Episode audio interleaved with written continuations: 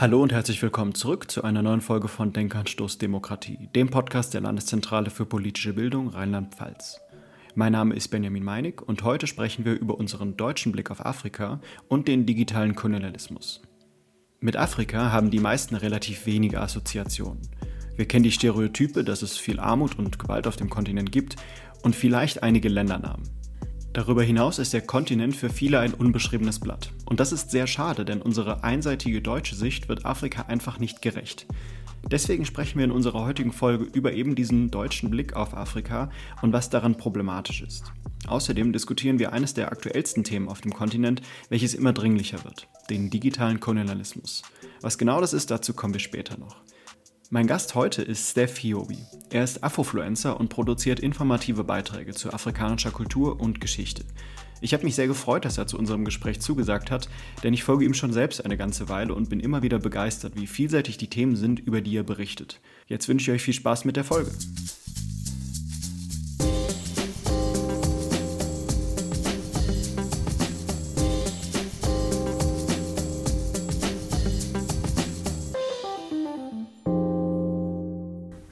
Steph, schön, dass du dabei bist. Hallo. Zu Anfang würde mich erstmal interessieren, wie bist du eigentlich dazu gekommen, Inhalte zu, zur afrikanischen Geschichte, zu Afrika allgemein zu machen, Politik, Kultur, weil du bist ja eigentlich IT-Berater. Was hat dich da getrieben? Die Idee kam eigentlich durch meine eigene Geschichte und durch eigenes Interesse. Ich habe mich einfach viel auch damit beschäftigt, über meine Herkunft und vor allem aber auch dadurch, dass ich in Deutschland aufgewachsen bin, so wie die Sicht von Deutschland auf den afrikanischen Kontinent ist und auch wie der afrikanische Kontinent quasi nach Europa blickt und was es da für Beziehungen gibt. Und da stoßt man halt direkt auf Geschichte. Und es gibt einfach auf Social Media niemand, der das wirklich thematisiert. Es gab ein, eine Geschichte, und zwar habe ich ein Video auf TikTok gesehen, da hat jemand über Kamerun gesprochen. Und ich habe das gesehen und dachte, nein, das ist total falsch. Das ist, es stimmt nicht, was er da sagt. Das ist einfach nicht richtig. Dann habe ich da, das, glaub, das war das allererste Video, das ich gemacht habe, dass ich dann, äh, dann über Kamerun gesprochen habe und ein bisschen was erzählt habe. Ja. Das wäre jetzt auch mein, meine nächste Frage gewesen. So, was, was hast du dir dann am Anfang thematisch vorgestellt? Ich meine, heute ist dein Themenspektrum unglaublich breit. Hm. Und war dann am Anfang die Kamerun-Thematik das zentrale Punkt, der zentrale Punkt? Am Anfang, genau. Am Anfang war das Kamerun-Ding also da habe ich dann, es ging um, ich weiß gar nicht mehr, um was es ging. Letztendlich habe ich damals ein, das allererste Video gemacht, wo ich erzählt habe, wie es dazu kam, dass es in Kamerun einen anglophonen und einen frankophonen Teil gibt. Und das zweite oder die nächsten Videos gingen dann zum Beispiel dann darum, dass Kamerun dann auch eine, eine deutsche Kolonie war. Was habe ich dann noch gemacht? Einfach, es ging viel um Kamerun. Ich habe dann auch mal einen Livestream gemacht über Kamerun und dann habe ich gemerkt, okay, da kamen so viele Fragen dazu, wo ich gesagt habe, okay, das wusste ich nicht. Dann merkte ich, hm, okay, die, wissen, die Leute wissen das wirklich nicht. Mhm. und dann habe ich gesagt, okay, gut. Habe ich noch weitere Videos gemacht und dann habe ich, oh, ist schon fast, äh, schon echt so lange her, habe ich ein, eine Reihe gemacht über, wo ich alle afrikanischen Staaten vorgestellt habe. Ah, cool. Also habe ich eine Videoreihe gemacht, wie 55 Videos und ich habe jedes Land vorgestellt mit Name, Kultur, wann ist unabhängig, wer ist der Präsident, was sind so die größeren Merkmale, welche Volksgruppen gibt es da. Genau, das habe ich dann gemacht, ja. 55 Stück, nicht schlecht. Ja, ja schon. Wenn du jetzt, ich, ich glaube, wir können uns dann so ein bisschen darauf einigen, Afrika ist ja nicht nur unbekannt im Prinzip für, für die meisten Deutschen, sondern auch unterschätzt. Ja. Und was würdest du sagen, welche Aspekte äh, sind, welche Aspekt, oh, ich will jetzt nicht in diese Verallgemeinerung kommen, also welche Aspekte fallen dir besonders auf, die von Deutschen völlig unterschätzt werden, wenn es um afrikanische Staaten, afrikanische Kultur geht? Ich glaube, was, was völlig unterschätzt wird, ist, wie divers dieser Kontinent ist, dass es auf dem Kontinent alles gibt. Es gibt alles Mögliche. Ja, es, es sind nicht nur, also man kann bei allem Möglichen anfangen. So. Es, nicht, äh, es gibt unfassbar arme Leute natürlich, das wissen die meisten auch. Und es gibt einfach unfassbar reiche Leute, so die richtig viel Geld haben ne? und auch richtig viel Macht haben. Es gibt Städte, die haben irgendwie, die, die müssen sich noch entwickeln. Und dann gibt es Städte, die sind unglaublich teuer, sehr modern und so weiter. Ne? Es gibt Leute, die sind schwarz, es gibt Leute, die sind weiß, aber die sind auch Afrikaner, die sind auch dort. Und es gibt Sprachen, unfassbar viele, über 2000 Sprachen. Und ich glaube, Leute hier in Europa, die können das vielleicht gar nicht so abschätzen oder verstehen das nicht, wie divers das ist und wie auch quasi innerhalb eines Landes, wie sehr da nochmal das divers sein kann. Ja, zum Beispiel mein Land Kamerun einfach 250 Sprachen. das musst du erstmal unterkriegen, so das Verstehen, dann das Begreifen, was das mit sich bringt, dass es natürlich irgendwie cool ist, aber dass es natürlich auch andere Herausforderungen hat, die es mit sich bringt. Ich glaube, die meisten verstehen das nicht. Grundlegende Vielfalt, würdest du sagen. Ja, ich glaube, das ist, das ist das größte Problem, weil ich glaube, viele Vorurteile, die ich so höre oder so Narrative, sind auch sehr immer sehr, sehr verallgemeinernd.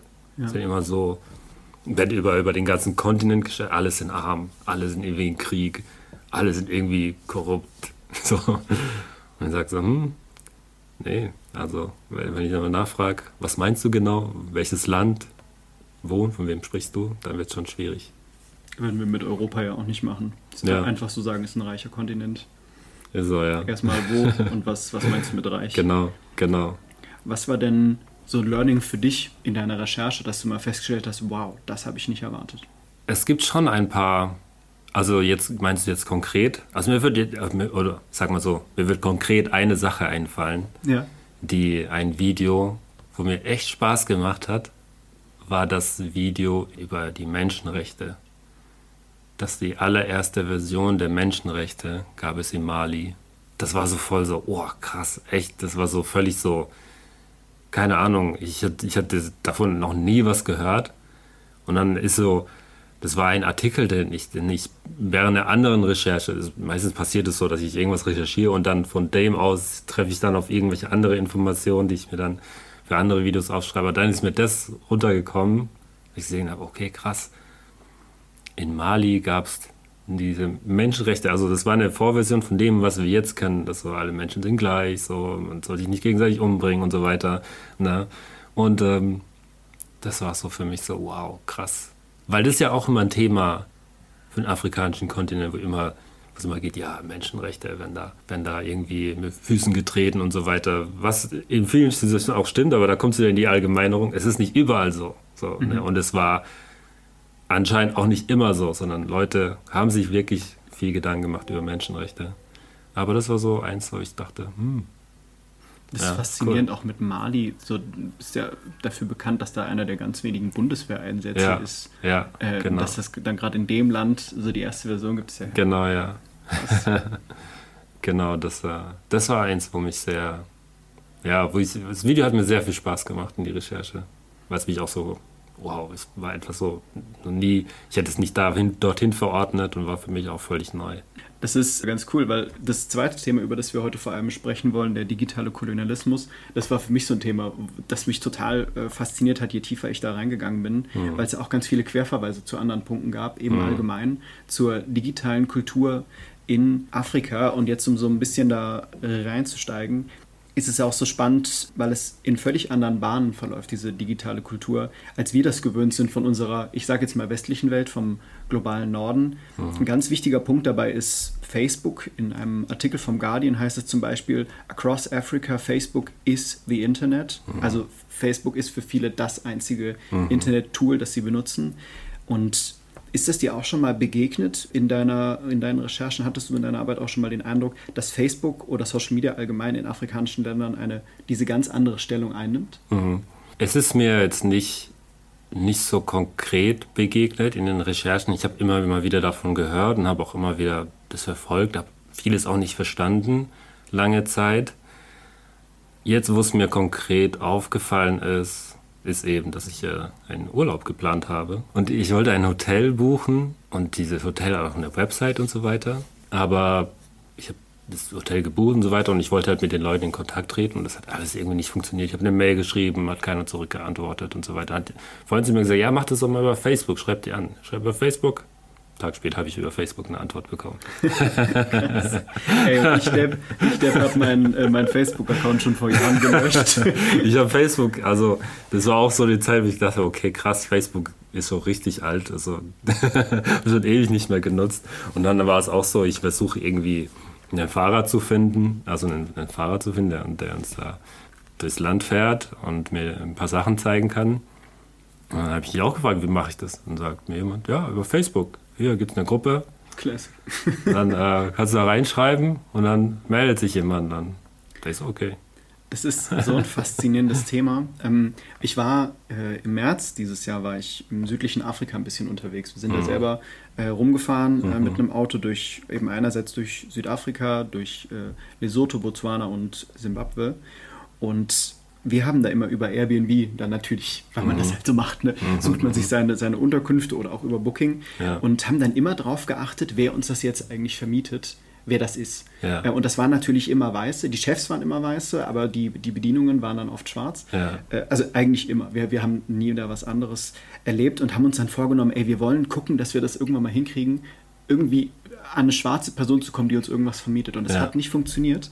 Und jetzt bei der Recherche habe ich es mir dann eben auch gedacht, ja Mensch, Airbnb ist vielleicht dann auch einfach so eine das weiße so, Plattform. Ja. Ja, Hätte ich mal über Facebook geschaut, das wäre vielleicht dann, da wären wir dann vielleicht erfolgreich gewesen wir waren auch schon bei dem Thema Verallgemeinerung von Afrika. Mhm. Ähm, und das finde ich auch äh, total wichtig, das dann auch so einmal zu, zu benennen irgendwie. Wir sprechen über einen, über einen Kontinent mit 55 Staaten, ja. äh, die an sich eigentlich nochmal viel mehr unterteilt werden könnten. Wenn wir jetzt auch über Facebook sprechen, über Meta sprechen, über den Konzern, der hinter Facebook mhm. steht, äh, müssen wir auch über das Free Basics Programm sprechen, das äh, Meta da ins Leben gerufen hat, in 32 von den 55 afrikanischen Staaten. Und das funktioniert eben so, ähm, dass eben in diesen Ländern Websites, die von Meta betrieben werden, komplett freigeschaltet sind, dass da keine, kein Datenvolumen verbraucht wird und dadurch können die Leute dann dort äh, gratis auf die Websites zugreifen. Und das verstärkt eben nochmal diesen Einfluss, dass äh, Facebook und andere Meta-Plattformen sehr viel mehr Zulauf bekommen, weil sie keinen einzigen Cent kosten, um dahin mhm. zu kommen. Und das äh, verändert eben auch das politische Klima. Du hattest dich ja jetzt im Vorfeld auch schon ein bisschen beschäftigt mit digitalem Kolonialismus. Was war dein Eindruck in Bezug auf Politik und politische Bildung im Internet? Mein Eindruck, also es ist so, es ist so zweischneidig, weil gerade die Digitalisierung öffnet einfach viele Möglichkeiten. Ne? Zum einen gibt es die Möglichkeit, dass sich Leute natürlich auch weiterbilden können. Sie können, haben die Möglichkeit, ihre Meinung zu äußern und auch Kritik zu äußern zur gängigen Politik. Das passiert ja auch immer wieder. Im Senegal hatten wir das jetzt, wo sich auch viel über Social Media dann der Protest so entwickelt hat und Informationen geteilt hat. Und das ist natürlich eine, eine coole Sache, ne? dass das, wo halt dieses Social Media da auch ein starkes Instrument sein kann.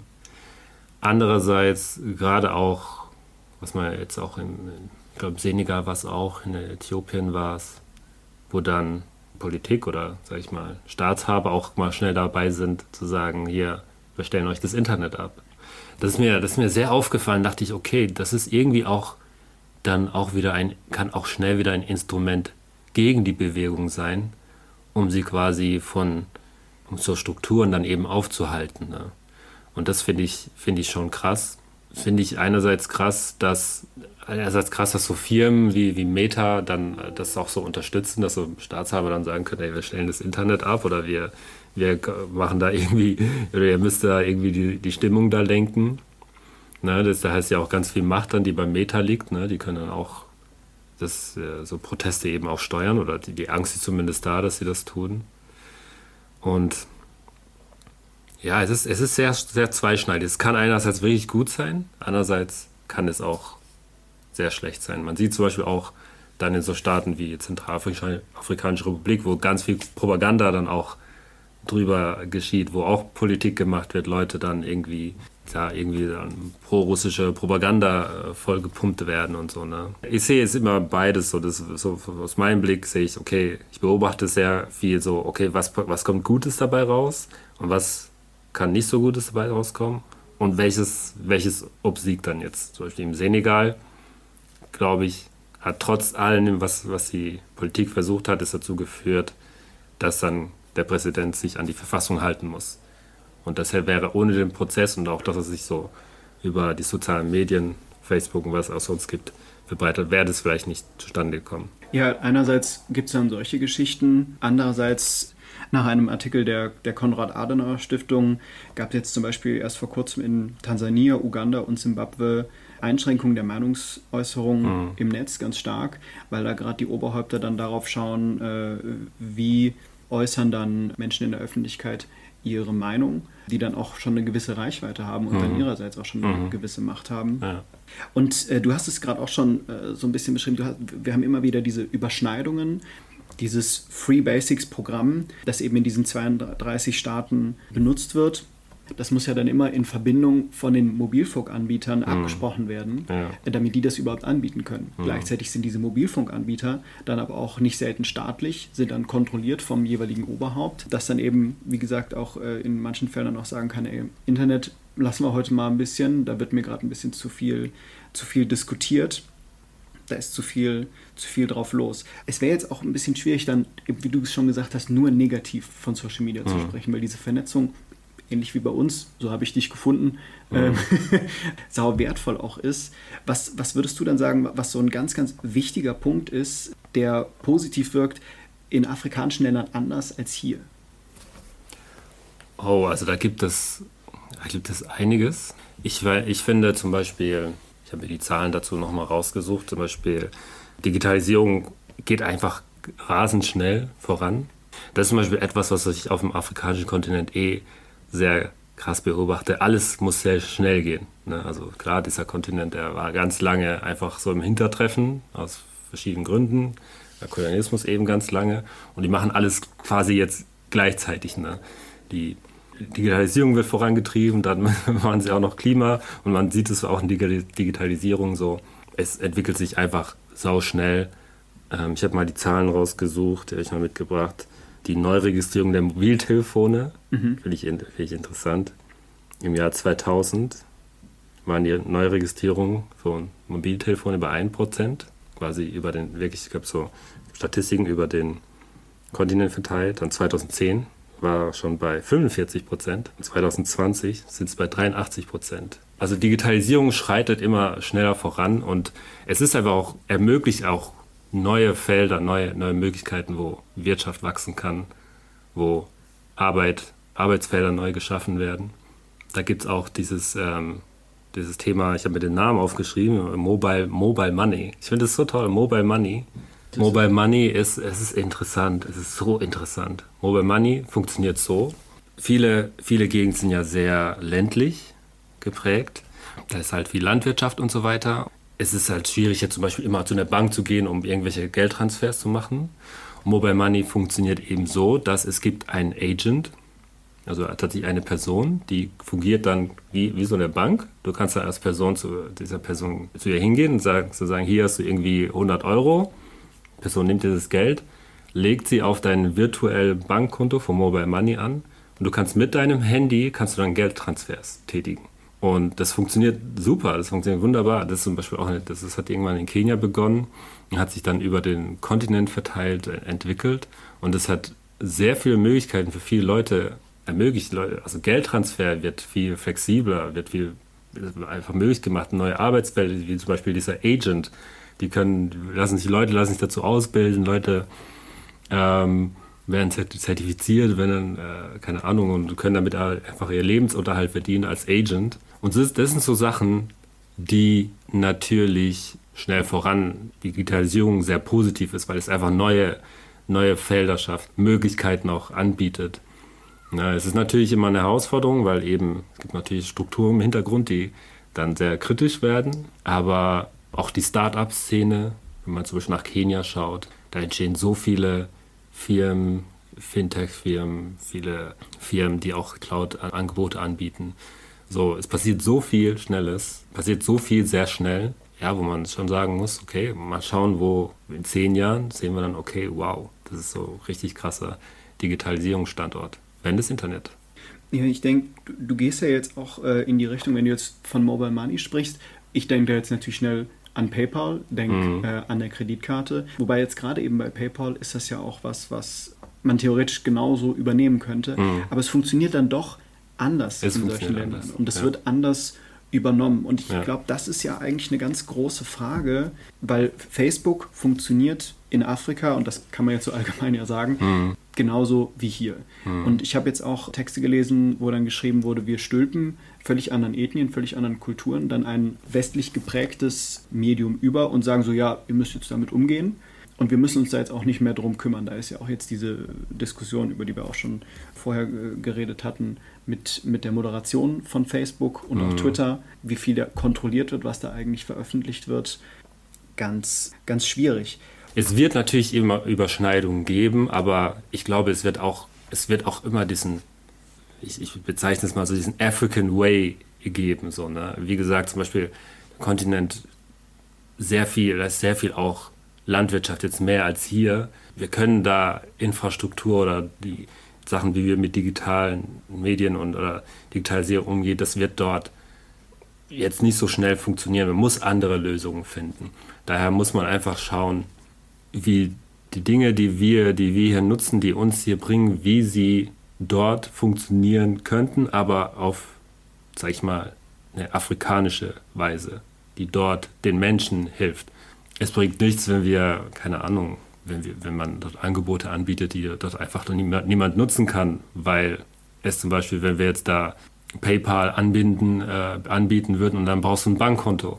Und die Leute sagen, ja, wie, wie soll ich ein Bankkonto machen? So, wo, wo, wo soll ich machen? Ich muss da vielleicht irgendwo hinreisen, dann habe ich mhm. vielleicht nicht alle Dokumente dabei, um mir ein Bankkonto zu machen, dann kann ich mein Geschäft nicht, es wird nicht funktionieren. So, ich brauche eine, eine African Way, die dort funktioniert.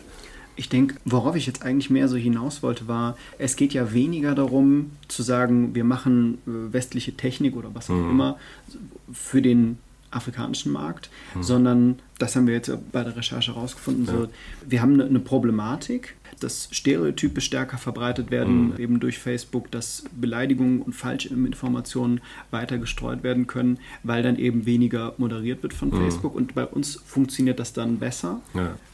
Also ich meinte mit dieser Verbindung, lass uns vielleicht auf diese Thematik kommen von, dass wir ein westliches Medium haben, mhm. eine westliche, einen westlichen Konzern, der dann sagt, jetzt eben äh, Facebook von, von Meta, so wir stellen das jetzt in Afrika bereit, wir stellen es teilweise sogar gratis bereit und ähm, die Leute können damit jetzt machen, was sie wollen. Und dann kommt jetzt eben diese Problematik raus, die wir bei diesem sogenannten digitalen Kolonialismus mhm. beobachten, dass sich Falschinformationen sehr viel stärker verbreiten und streuen, als wir das von, von uns kennen, äh, jetzt beispielsweise in Deutschland, dass Stereotype sich verbreiten, weil eben sehr wenig äh, moderiert wird. Mhm. Äh, ich hatte auch vor kurzem einen, einen äh, Artikel gelesen äh, zum Thema, dass, dass Twitter auch seine Moderatoren einfach allein gelassen hat, in, mhm. in Ghana beispielsweise.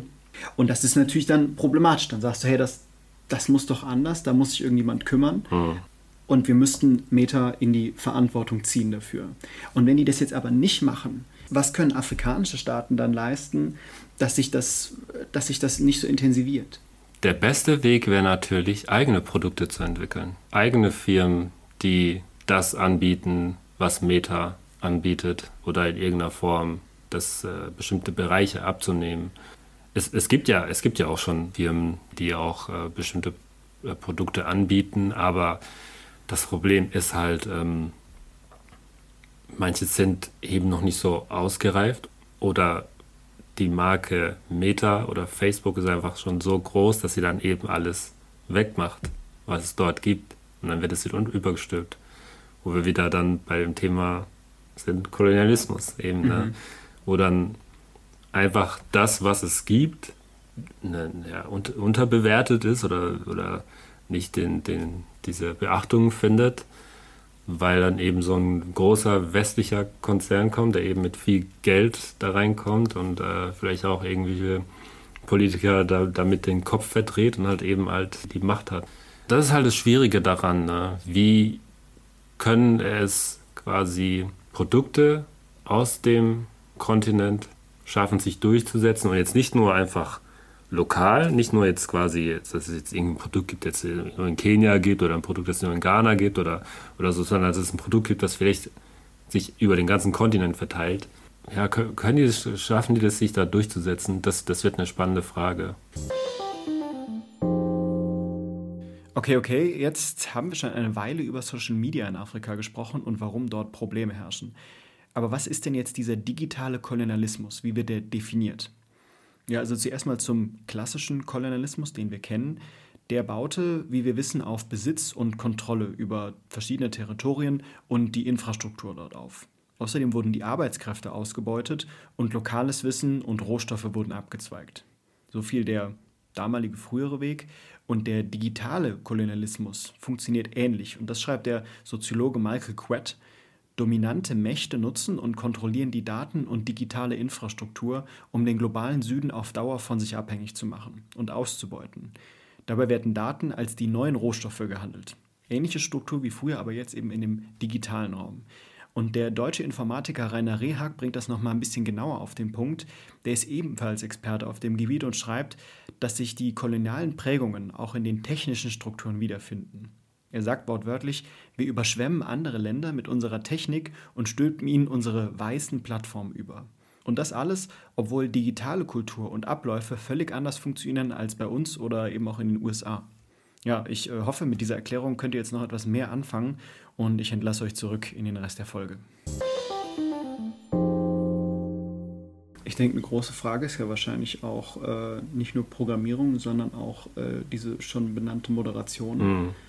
Also es, du, du brauchst, um in einem gewissen Bereich so eine Plattform zu moderieren, brauchst du ja viele tausend Menschen, die sich damit beschäftigen, die du dann auch irgendwie bezahlen musst. Und dann hast du natürlich dann in dem Fall dann ein Start-up oder mhm. ein jüngeres Unternehmen, das gerade noch am Aufsteigen ist, dann hoffentlich, das mhm. dann so ein Metakonzern ablösen kann, der sich dann wenig verantwortungsbewusst zeigt.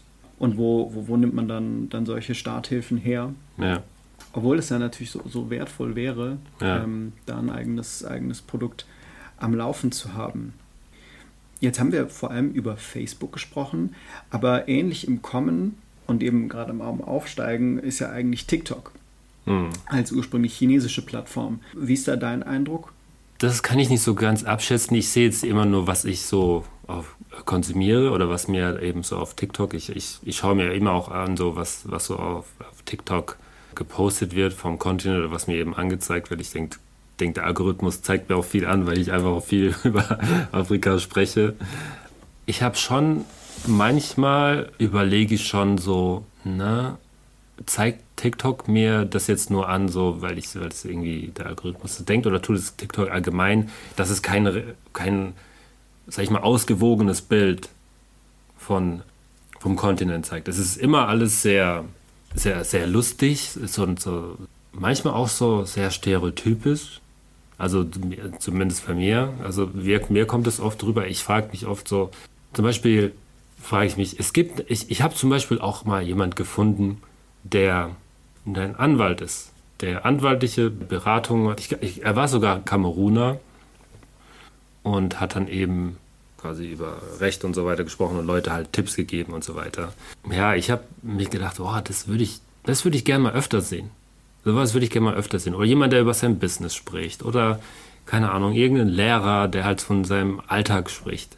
Aber oftmals wird mir halt irgendwie jemand gezeigt, irgendwie, äh, der irgendwie Klamauk macht oder so. Das ist ja auch schon lustig. Also, Africans können auch echt, es gibt auch super Comedy, so, ne, wo auch witzig ist.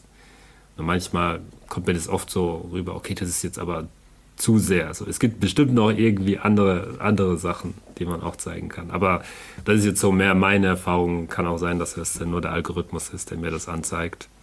Das ist ja eigentlich ein sehr interessanter Punkt. Wir waren ja jetzt schon bei digitaler Kultur und dass mhm. sie sehr verschieden ist. Ja. Und was man sich jetzt ja selber gar nicht vorstellt, ich glaube, das ist auch eine Frage, die man sich einfach nie stellt. So wie schaut im Beispiel Instagram-Kultur außerhalb von Deutschland aus, mhm. zum Beispiel in Frankreich, aber eben auch dann äh, in Kamerun, wenn du jetzt sagst, mhm. so, dass das sind dann gerade viele Einflüsse äh, die du von da bekommst. Ja. Das ist jetzt total schwer. Ich meine, letzten Endes haben wir alle den eigenen Feed, der ja. durch äh, die Algorithmen und gesammelten Daten gespeist wird. Mhm. Äh, kennt man jeder von sich selber. Aber meinst du, du kannst da vielleicht so eine Aussage machen? Also gestaltet sich der, der öffentliche Raum auf TikTok zum Beispiel in Kamerun ähnlich wie in Deutschland? Weil mein Gedanke war jetzt so, als du davon gesprochen hast, dass das alles eher so plakativ ist, so mhm. oberflächlich. Das sind ja die meisten Inhalte am deutschen TikTok bestimmt auch. So mhm. oberflächliche Sachen laufen ja einfach auch am besten, oder?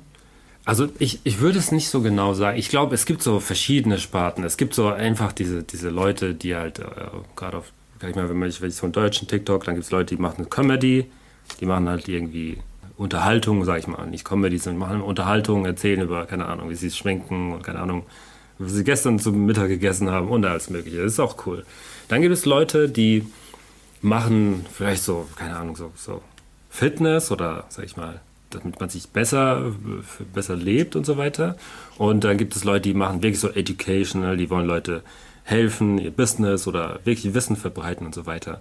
Und da kommt es hin, wo ich mich frage, hey, das, das muss es doch dort auch geben. Genau, so, warum, warum bekomme ich immer nur diesen, diesen Comedy oder diese, diese Unterhaltung? So, ist auch cool, aber ich sag mal, wenn jemand das ganz, ich weiß nicht, wie andere Leute das angezeigt bekommen, ob das vielleicht in Deutschland auch so ist, ich, ich weiß es nicht, aber sag mal, okay, wenn es jetzt jemand ist, der jetzt nicht so hinterfragt, der wird sich denken, ah ja, ist ja immer irgendwie, die sind halt so die Lustigen so, da mhm. in Kamerun und so. Aber wird er, die Person wird vielleicht überrascht sein, wenn er tatsächlich mal irgendjemanden sieht, der ein Anwalt ist und dann ihn so sieht, der, der ihm Recht erklärt, so, ne? Ja, das, das, das wird es ja auch geben, so, ne? Ja, auf solche Arten radikalisieren sich ja auch manche Menschen. Ne? Voll. Dass du ja. immer denselben Inhalt siehst. Ne, ich meine, ich erzähle jetzt den meisten da nichts Neues. Du ja. gehst auf Facebook, ja. wo die Stimmung allgemein sowieso schon deutlich anders ist, mhm. politisch äh, geprägt, als wir es von Instagram vielleicht kennen. Mhm. Und so, so ist das über TikTok ja wahrscheinlich auch noch viel, viel intensiver. Also diese Plattform funktioniert ja auch ganz anders. Sehr. Also vorhin auch, als ich gefragt habe, so, was hältst du von TikTok im Gegensatz zu Facebook? Das ist natürlich eigentlich eine blöde Frage weil Facebook ja ganz anders arbeitet. Das ist mhm. ja eine eigen, ganz eigene Art von Plattform, wo du Inhalte auch einfach schriftlich posten kannst, also wo du nicht immer ein Video brauchst. Und bei TikTok ja. musst du ja, egal was du machst, es ist immer ein Video. Ist immer. es ist, also deswegen meine ich die Frage ja. eigentlich relativ wenig, ja. wenig Sinn gemacht. Aber es, es ist so, trotzdem schon, beide arbeiten trotzdem auch sehr mit dieser Emotionalisierung und sehr mit dem und spielen schon auch gerne mit so Stereotype und das ist natürlich dann, führt natürlich dann auch sehr, wenn jetzt irgendjemand so, keine Ahnung, jetzt jemand irgendwas über stereotypisch irgendwie äh, Afrikaner darstellt, so dann sind gleich die African Community gleich auf 180 und dann gehen die Klicks nach oben. Das findet natürlich TikTok super, weil dann alle am Diskutieren sind und so weiter. Beide, beide spielen schon sehr damit, was ich manchmal nicht so gut finde. Finde ich blöd. Weil das es bringt niemand weiter, es radikalisiert alle, trennt Leute. Und ich, wie gesagt, ich hätte, wenn, wenn diese Algorithmen da mehr, mehr dieses Diverse zeigen würden, glaube ich, wäre vielen Leuten mehr geholfen. Würdest du dir wünschen, dass das, dass sowas auch, dass, also dass so eine Algorithmuskontrolle, sage ich mal, wäre sowas vielleicht auch als Gesetzmäßigkeit eine Idee? Also jetzt auch ganz unabhängig von Afrika, mhm. gerade auch bei uns. Ja, das ist die gute Frage. Ich, ich sage immer dazu, ich habe es an anderer Stelle schon mal gesagt, so, ich, an einer Sache, die ich an TikTok gut finde, ist, dass auf TikTok jeder sagen kann, was er will. Was ich an TikTok hasse, ist, dass jeder sagen kann, was er will. Weil das ist halt so, das ist halt so dieses, das halt so diese Spannung so an diesem Ding so, ne? Du kannst es, du, die einen können es dafür nutzen, Leuten zu helfen, Leute zu unterhalten, alle sind lustig.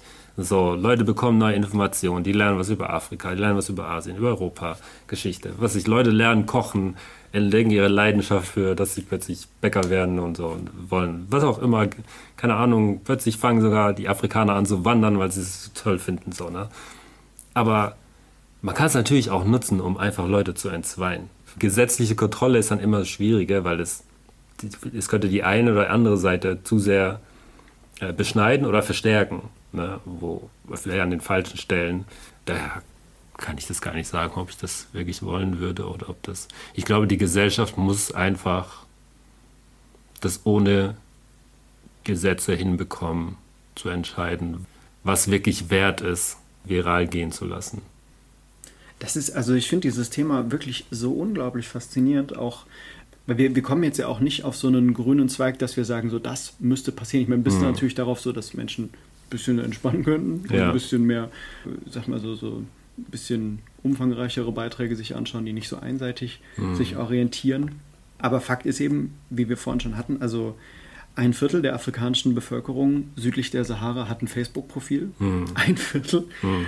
Und wie vorhin auch äh, zitiert, Facebook ist in, über Afrika hinweg anscheinend das Internet für viele. Mhm.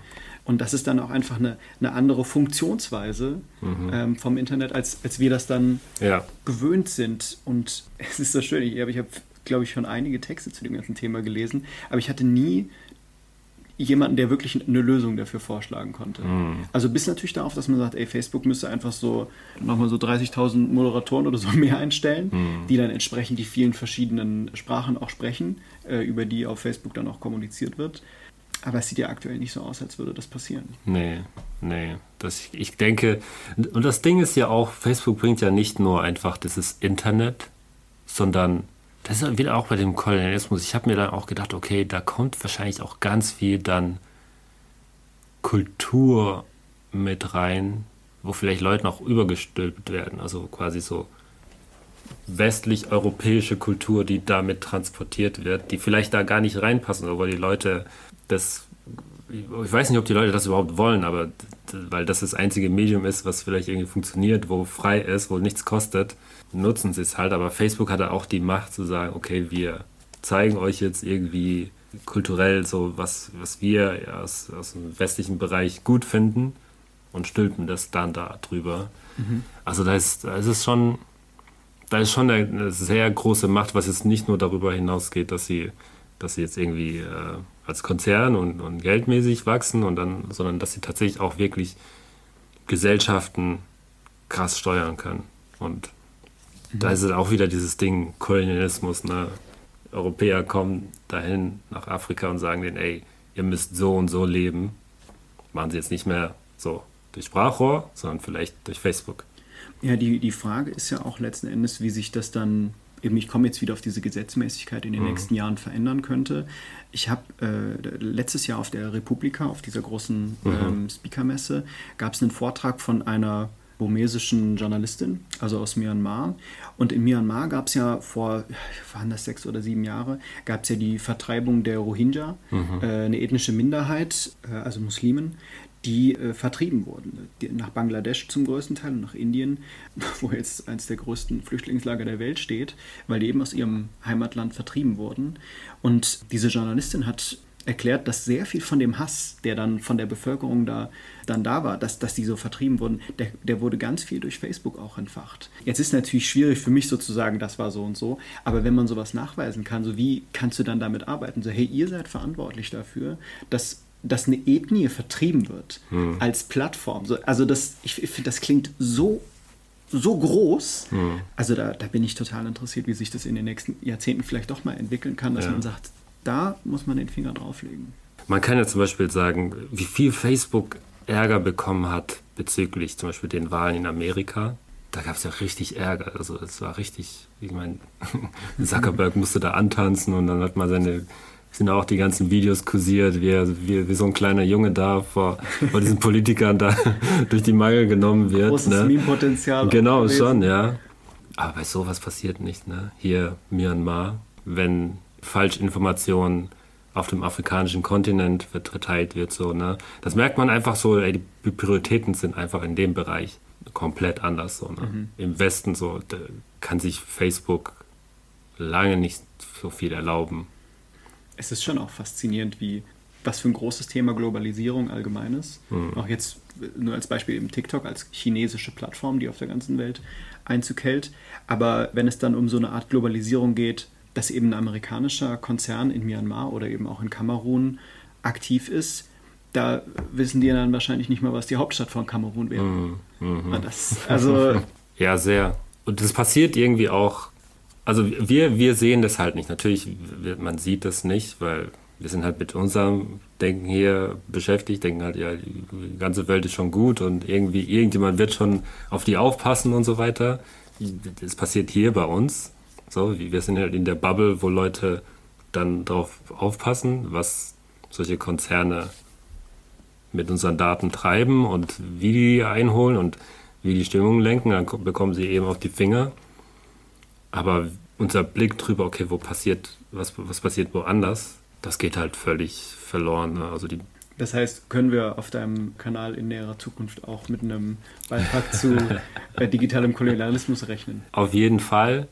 Und vor allem habe ich irgendwie auch gedacht, ich muss es jetzt nicht nur dahin bringen, jetzt so zur jetzt auf Social Media, sondern auch dorthin bringen, wo halt Leute sind, die sich dann auch wirklich mit digitalen Welt so auskennen. Keine Ahnung, vielleicht, äh, vielleicht, vielleicht gibt's, halte ich dazu mal einen Vortrag irgendwann auf der Arbeit zum Beispiel oder so. Oder irgendwo mache ich mal einen Post bei irgendeiner, auf irgendeiner technischen Plattform dazu, dass es mehr, mehr, äh, dass da ein Blick mehr drauf fällt. Oder dass es irgendwo auch mal auftaucht, so, ne? das, wo ich bin, dass Leute mal diesen Begriff zumindest hören. Mhm. Ja, aber zumindest erstmal auf meinem Kanal wird bestimmt was dazu kommen. Irgendwann mal. Ja. Ich freue mich drauf, bin sehr gespannt, wie sich das bei dir noch entwickelt. Deswegen, ich würde euch äh, Zuhörerinnen und Zuhörern sehr empfehlen, schaut mal bei Stephs Kanal vorbei, wenn ihr ihn noch nicht kennt. Ansonsten, Steph, vielen Dank, dass du dabei warst. Ich fand es sehr spannend, mit dir zu quatschen. Hoffentlich mal wieder. Bis dann. Dankeschön. Ja, bis bald.